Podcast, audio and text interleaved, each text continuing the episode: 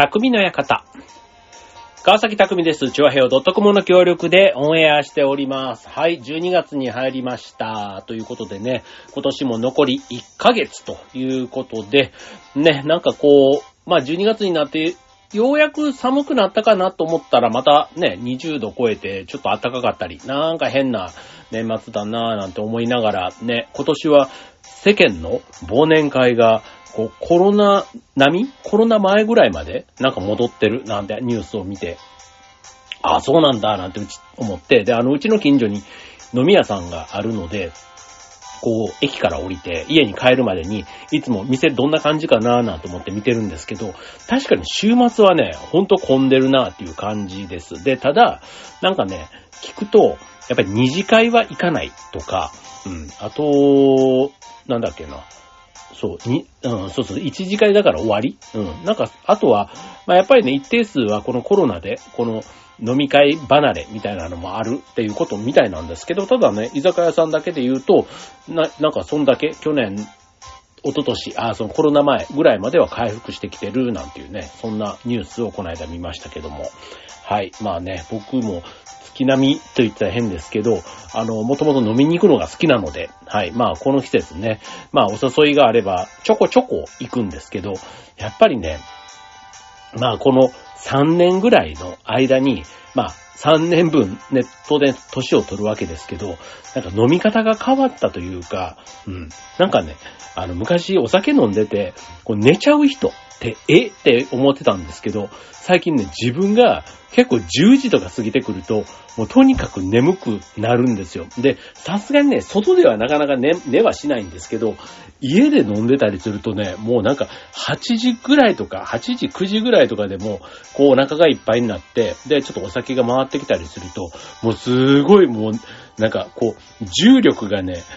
こう G が普段の10倍ぐらいかかってんじゃないかっていうぐらい、こう体がね、こうゆ床に吸い寄せられるわけですよ、こうね。押し倒されるかのように。で、結局そのままね、2、3時間寝ちゃったりしてね、気づいたら12時、1時とかなってたりすることがあって、なんていうのがね、最近多くてですね。そう。で、まあこれちょっとね、まあ寒くなってきたから、ね、その、電気カーペットとかね、ああいったものでちょっとね、暖かくなって余計に眠くなるっていうのもあると思うんですけど、そう、でもね、なんか、そう、外でも、さ、うん、僕もやっぱりね、なんか2軒目までこう張り切って前だったらね、2軒目3軒目みたいな勢いがあってたんですけど、うん、なんか、急に1軒で十分ね、なんか楽しめる、満喫できる。まあ、それはそれでいいかなとは思うんですけど、そう、そう考えたらね、昔なんか、ね、結構そういうふうに、昔からそういうパターンの人だたちもいたと思うんですけど、ね、自分は結構2軒目とか好き行きたかった方だったから、なんか一生懸命ね、なんか誘ってたのは迷惑だったのかななんて、この年になって気づいたりしているところです。はい。ということでね、まあ今年、ね、残り1ヶ月、ね、年の瀬が、ね、えー、ということで、去年もね、この時期、お届けしましたけども、えー今日のテーマ、2023年ヒット商品でお送りしたいと思います。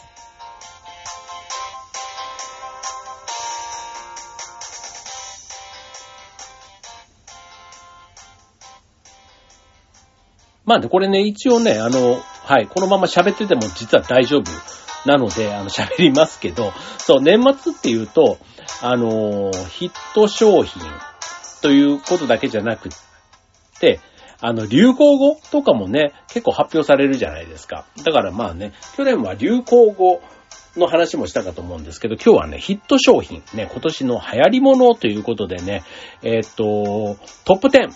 ね、えーご紹介していきたいと思います。こちら日経 MJ さんで発表しているあの、いわゆる番付ですね。東の横綱、西の横綱なんていうことで発表されていく。それの役付きのね、前頭からね、それぞれ東に5つ、西に5つ、合計10個ありますので、今年どんなものがヒット商品としてね、ランキングされていたか。ね、これね、いつもね、あの、ヒット商品って言いながら、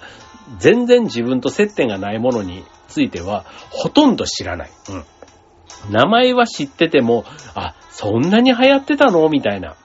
なんかそういう感覚のものがあって、一応ね、年に一回自分の中のアンテナの高さというか、別にこれをね、買ってなかった、使ってなかったからといって別にそこまでなんか、へこんだりとか、ね、なんかこう、後ろめたさはもちろんないんですけど、まあね、なんかこう、旬なものって、なんかこう、なぜ流行るのか、ね、っていうのに興味が僕はむしろちょっとあるんで、そう。だからそういう意味ではね、なんか、ちょっとあの、すごい今日は要約した話をしていきますけど、そう、こういうことで流行ってたんですよっていうことで、トップ10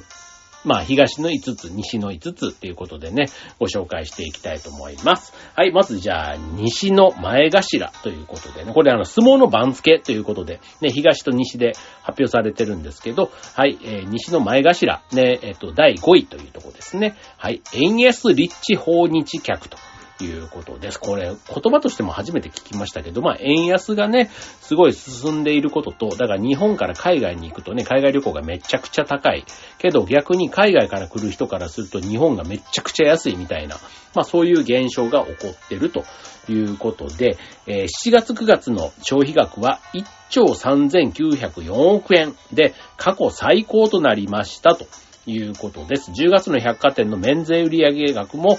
過去最高で、ホテルの価格も、ま、高くなってますということでね。まあ、まあ、いわゆるインバウンドと言われる方がね、非常にお金をたくさん使ってくれると、なんかね、逆にこう、日本のね、日本人がこうね、こう勢いよく使えないというのはなんとなくこう、寂しいというか、残念な感じがありますけど、まあ、日本の経済だけで言うと、まあ、海外のね、リッチなお金がたくさん入ってきて、潤ってるというところですね。はい。続いて、え、東の第5位、前頭ということで、えー、こちら、ビバン。ね。ビバントと書いて、ビバン。ね。えー、高額、ね、巨額の制作費と読めない展開が話題になったテレビドラマです。という、日曜劇場でね、えー、でしたね。はい。えー、です。はい。全然僕は見てなかったですけど、あの、モンゴルからね、スタートして、あの、砂漠のシーンとかはね、なんかあの、いろんな、こう、プレイバック的なシーンで見ましたけども、はい、最終回の視聴率は19.6%で、無料配信の平均再生数は363万ということでね。はい。まあそういう意味では今年の一番のドラマだったということですかね。はい。まあなんかこの先を読めない展開とかね、まあこれだけね、見てた人がいるし、あと周りの見てた人も、やっぱ面白いっていう風にね、言ってましたね。そう。だから、ちゃんと集中して見ればね、なんかこの展開が読めないっていうのがね、なんかどっちの方に、どういうストーリーなのか全くあの知りませんけど、はい。まあ再放送なんかでね、見たら、あ、見とけばよかったっていう、そういうドラマなのかもしれません。はい。じゃあ続いて西の第4位、小結です。えー、日本バスケ旋風ということで。はい。これはね、あの、千葉県、僕の住んでいる千葉県船橋市は、千葉ジェッツというね、バスケのチームがあって、あの、富樫勇樹選手が所属しているチームですけども、えー、ワールドカップで男子日本代表が、えー、オリンピックの出場権を獲得したということ。あとは、えっ、と、映画のスラムダンクの興行収入が157億円に達したということで、B リーグの観客数も前年比の3割増しでしたというね、ことです。はい。あの、その、船橋ね、僕の住んでいるその町の船橋に、今度ね、えっ、と、ララアリーナというね、その B リーグのそういうあの、専用の施設というか、ね、オープンするんですね、来年の春に。まあそんな、こんなで、まあたまたまね、バスケのそういう強いチームの拠点に住んでいるということもあって、そう、あんまりね、バスケもそんなにこう、見たりもしなければ自分でやるのもそんなにしないんですけど、そう、まあなんかね、流行り物みたいなとこで言うと、ね、サッカーとかよりはね、なんかバスケの方が確かになんか見てて面白いかなっていう感じはしますね。僕は、僕の場合はね、はい。はい、続いて東の第4位、小結びです。えー、チョコザップ。あ、こっからはなんか自分がね、結構、こう、前のめりで急にここは言える。あとね、実はこの後出てくるやつも、ちょっとね、人の受け売りとかね、ニュース、テレビ、雑誌で見たみたいな、そういうところのやつなので、実体験を持って話ができるのが、もしかしたらこのトップ10の中で言うと、唯一、チョコザップだけかもしれません。はい。1年、えー、今日で会員数100万人を超え、日本一になった低価格ジム。え歯のホワイトニングなど異例のサービスも展開しています。ということで、はい、これね、あの、いろんな本当にね、サービスというか、あの、脱毛とか、こう、エステ的な機能とか、あとはその、ゴルフとか、あとテレワークみたいなこともできる、あの、自転車こぎながらね、こう、パソコンも使えますみたいな、そんなのもね、機能としてあったりするですよ。そう。ででもそれが全部のお店にもちろんあるわけではなくて、店の広さとかね、なんかそれに合わせて、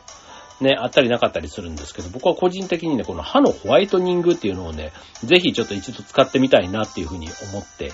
おりますと。ね、効果がどれだけあるのかなって思うんですけど、なんか普通にね、こうやると結構高かったりもするし、うん。まあね、これででも効果があるんだったらね、うん。だから自分のいつも行っている地元のチョコザップには、ね、このホワイトニングの機能、機能がなくてですね、脱毛とかね、肌エステ、あの、電気ビリビリみたいなね、なんかそういうのとかがあったりして、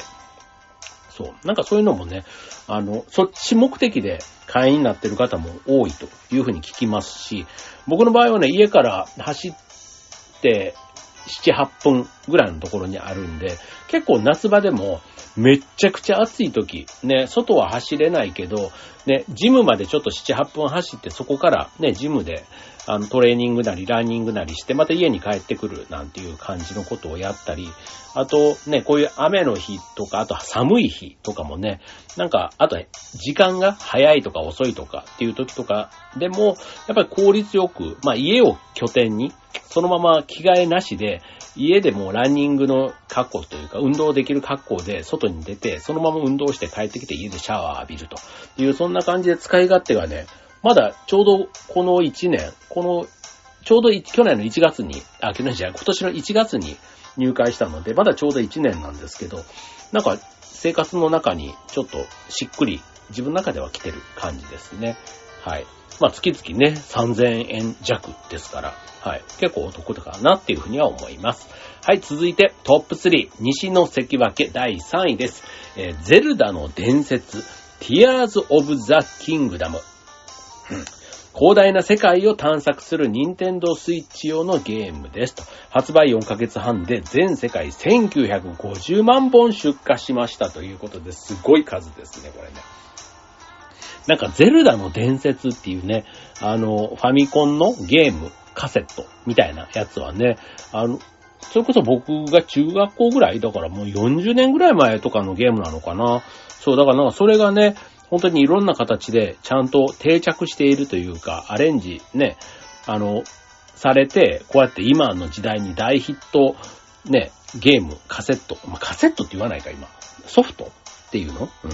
になっているっていうのが、へえーと思いましたね。でも、この、それこそね、こう、ニンテンドスイッチも僕やったこと、子供がたちがやってるのをね、あの、よその子供ですよ。うちの子供ではなくて、やってんのを見たりしてると、やっぱりね、面白いなと思う、面白いんだろうなと思うし、自分がね、子供の頃で言うと、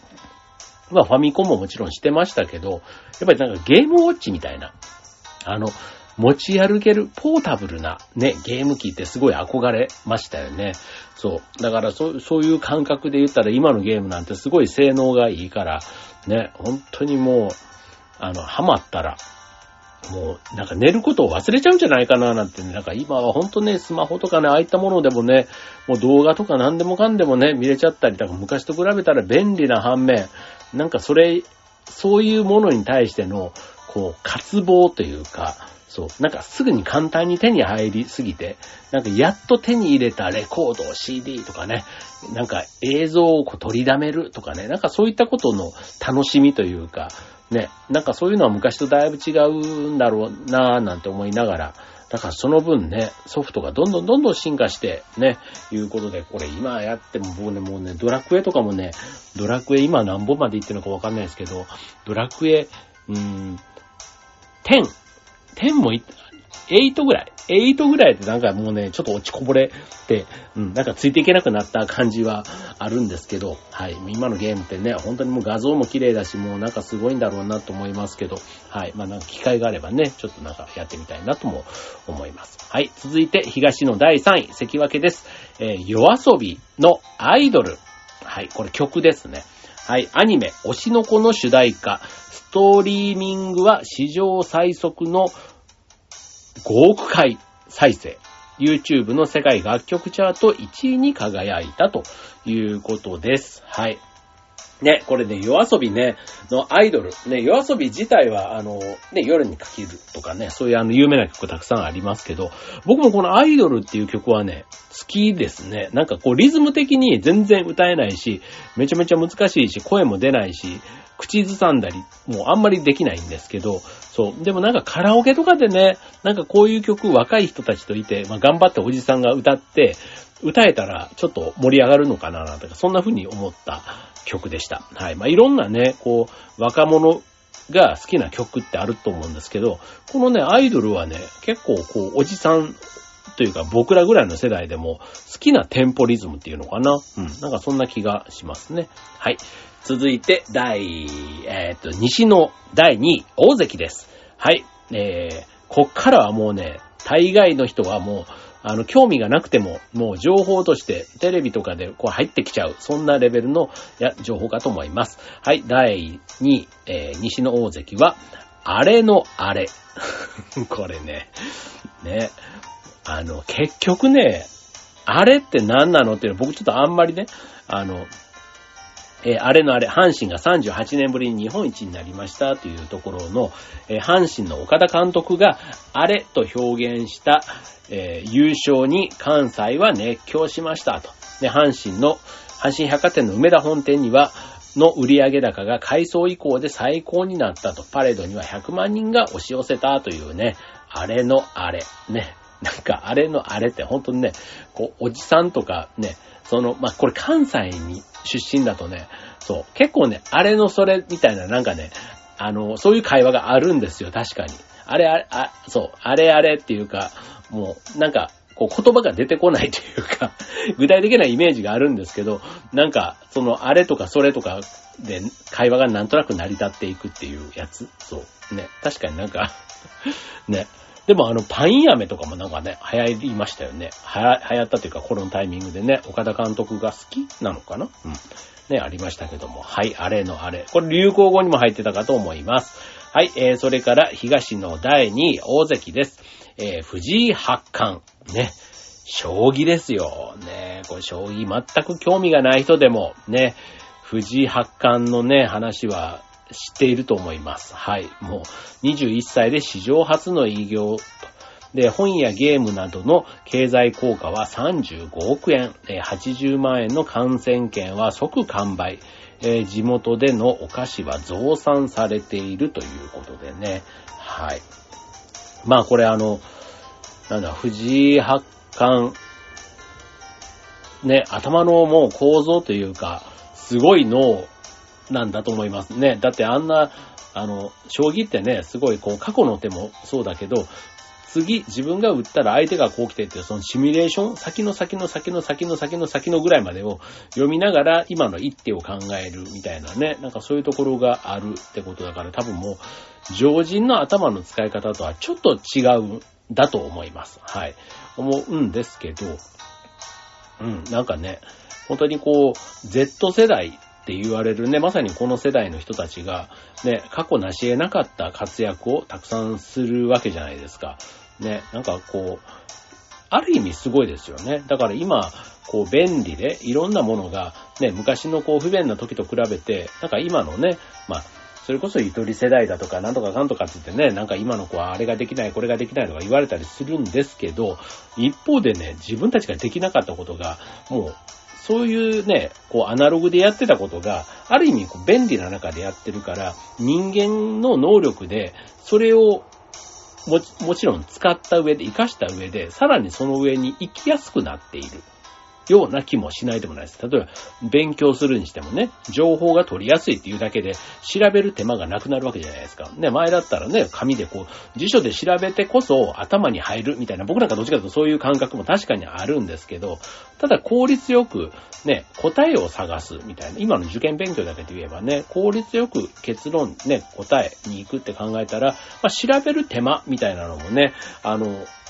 今のね、インターネット社会の中だと、調べることに関しては、ね、すごく簡単になったり、あとはその、ね、こう質問とかをこう、ね、繋がってたりするから、まあスマホね、携帯で友達に質問もそうだし、ね、そういう塾とかのね、えー、フォローとか、あとチャットでのなんとかだとか、結構そういうのもね、進んでたりするから、ね、なんか、そういう意味での、こう、若い人の成長の速さとか、ね、そういうのは、ちょっと僕も最近あの、あんまりついていけてないところがありつつも、会社のね、若い子たちと話してると、ああ、なんかこういう人たちを逆に応援しないと、まさに今のね、うちの娘たちがそれぐらいの年ではあるんですけど、幸いね、幸いねっていうかなんか僕の方にちょっと若干近い感じがあって、ちょっと外に出大丈夫なのかなとか逆に心配にはなるとこなんですけども、はい、そんな藤井八冠大活躍の2023年でしたということで、はい。じゃあ、いよいよ、ね、えー、第1位、えー、まず西の横綱からいきます。じゃがじゃがじゃがじゃがじゃんじゃんということで、えー、西の横綱第1位は、大谷翔平 &WBC ということで、はい。えー、14年ぶり WBC 優勝の立役者と、えー、アメリカ大リーグで日本人初のホームラン王、2度目のアリーグ MVP ということで、大谷売れが続出し、後世は男性の新規客が13倍になった。ね、男性化粧品のね、あの、イメージキャラクターを務めてるということで、はい。まあなんかね、まあ大谷選手のブランド、昨日なんかのテレビで、そう、大谷工業っていうね、大谷っていう名前がついてるだけで全く何も関係ない会社の株が、ね、WBC で優勝した時にすげえ上がったみたいなのをね、テレビでやってるのを見ましたけども、ね、なんかこの大谷っていうね、もう名字が、すごいいいイメージ。ね、逆に、ちょっと、大谷翔平さんっていう人ってなんか世の中に割といそうじゃないですか。そう、いそうなだけに、とか、あと大谷翔とかね、大谷翔太さんとかね。そうそうそう。大谷っていう名字自体がそんなに珍しい名字ではないので、そう。だからね、しかも翔平っていう名前自体もね、結構今時のっていうかこれぐらいの20代後半の人にはきっと名前的にも多い名前だろうなと思うので、そう。だからね、なんか、ちょっとそこの大谷翔平に引っ張られて、ね、まあ、いい思いをしてる人とね、ちょっとなんか、あの、あんまり嬉しくないなって思ってる人もいるかもしれませんけども、とにかく大活躍の大谷翔平選手というとこと WBC ということでした。はい。で、ちなみにまあ野球ということで言うとね、僕はあの今年の夏のね、甲子園、えー、慶応義塾高校、慶応高校が優勝したみたいなところも、すごいなんかインパクトがね、あって結構、あの話題にもなったかなと思うんですけど、これ実はね、トップ10に、両方のトップ10にも実は入ってないんですよね。そう。だからね、まあなんか、ちょっとまあヒット商品とはまたちょっと違うのかもしれませんけども、はい。まあ野球の中では僕はそれもちょっとかなり印象に残ったかなというところです。はい。じゃあこれで、えー、いよいよ、ね、東の横綱第1位と行きたいんですが、その前に、えー、これね、あの、残念賞なんていうのもね、発表されてるんですね。はい。えー、残念賞。ね、これ、えー、何かっていうと、あの、よく技能賞とかね、なんとかってあの、相撲だったらあるじゃないですか。関東賞とか。まあ、それと同じで、残念賞っていうのがあるんですけど、はい。それは、この番付の中では、西武池袋本店のストというのが残念賞になっていました。はい。こちらね、あの、池袋の本店、ね、えっと、えっと、売却されるのかな？そうそうそう。ね、なんか、えっと、ちょっと詳しいことを忘れました、忘れましたって、こういうことをちゃんと伝えるのが、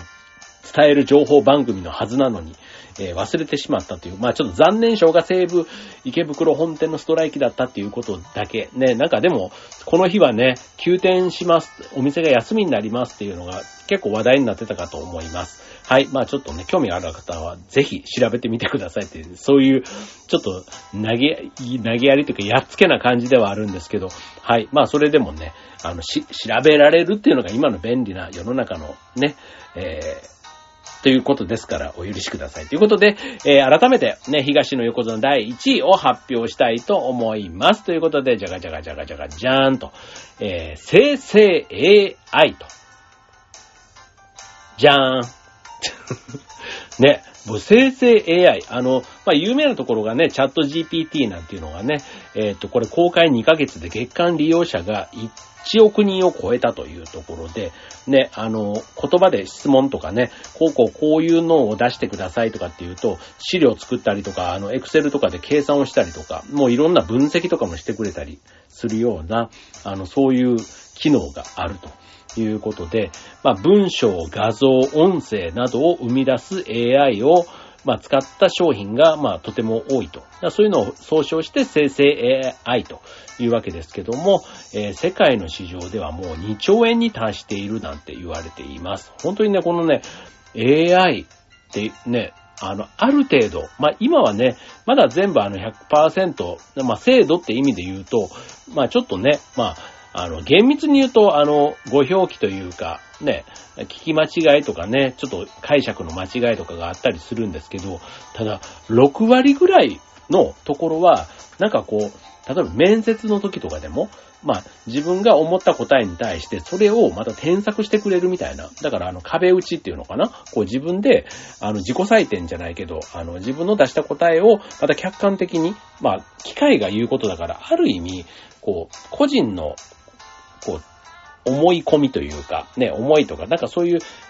主観が入らない分だけ、ある意味なんか、すごくこう、壁打ちにはちょうどいい。壁打ちってわかります？あの、うんと、人にこうね、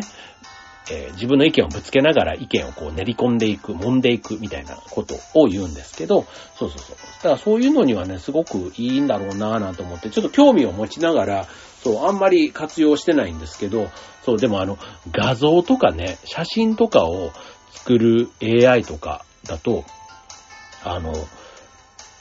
全然その著作権とかがないから、そう、できたものをそのまま使えちゃうなんていうのもあるみたいで、そう、だからこれ音声とかもね、まあ今こういうあの BGM に流しているね、このものは、これフリーで使えるやつなので、当然あの流していいんですけど、例えば自分でオリジナルで何かを作りたいなんて言った時に、そう、そういったものももしかしたらね、あの、作曲とかもね、できる AI とか、もうあるのかもしれませんけども、そうするとね、なんか作曲家とか作詞家の役割が、ね、仕事がどんどんなくなっていく。もうなんか、ね、小説家とかもね、なんかある意味もうそれでどんどんどんどんこう感動するものが書ける。あとはその、CM とかに出てくる、ね、今だと、ね、男性、女性のタレントさんとか女優さんとかが出てたりしますけど、そこに全然違う、本当にもう CG で作ったような、ね、ほぼ人間のようなモデルさんのような人は、全くね、人件費がかからないわけですから、なんかそういった人もね、なんかこうタレントとして登録されて、しかもその人に名前がついて、その人自身が売れていく時代がこれからやってくるなんて言われると、そう、AI ってこれ、これからね、めちゃめちゃ進化していくんだろうな、なんていうふうに思います。はい。なんか、ね、今こう、駆け出しというか出たばっかりの、ね、今だからこそ、こう、ね、例えばあの、ウィンドウ95が出た95年のマイクロソフトとか、あとアップルとかのね、あの時の株がね、15年とかだったらすごい爆上がりしてんのと一緒で、もしかしたら今生成 AI 関連のところになんか投資しとくと、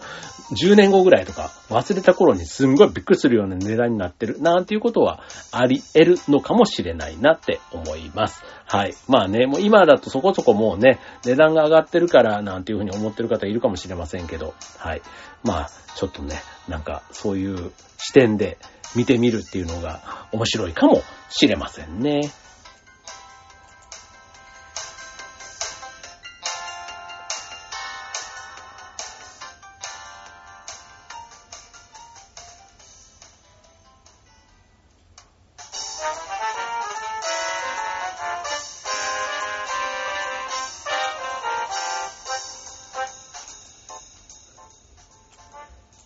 はい、ということで、えー、長いコロナ禍からね、まあ、抜け出した2023年ということで、まあ、5月にね、えっ、と、5類にね、コロナが変わって、で、そこからね、一気にこう、あの、経済もね、こう、活性化というか、人との交流が活発になったなっていう、なんか心のね、今までこう、ブレーキというか、やっぱりこう、しちゃいけないとかね、こう、周りの目を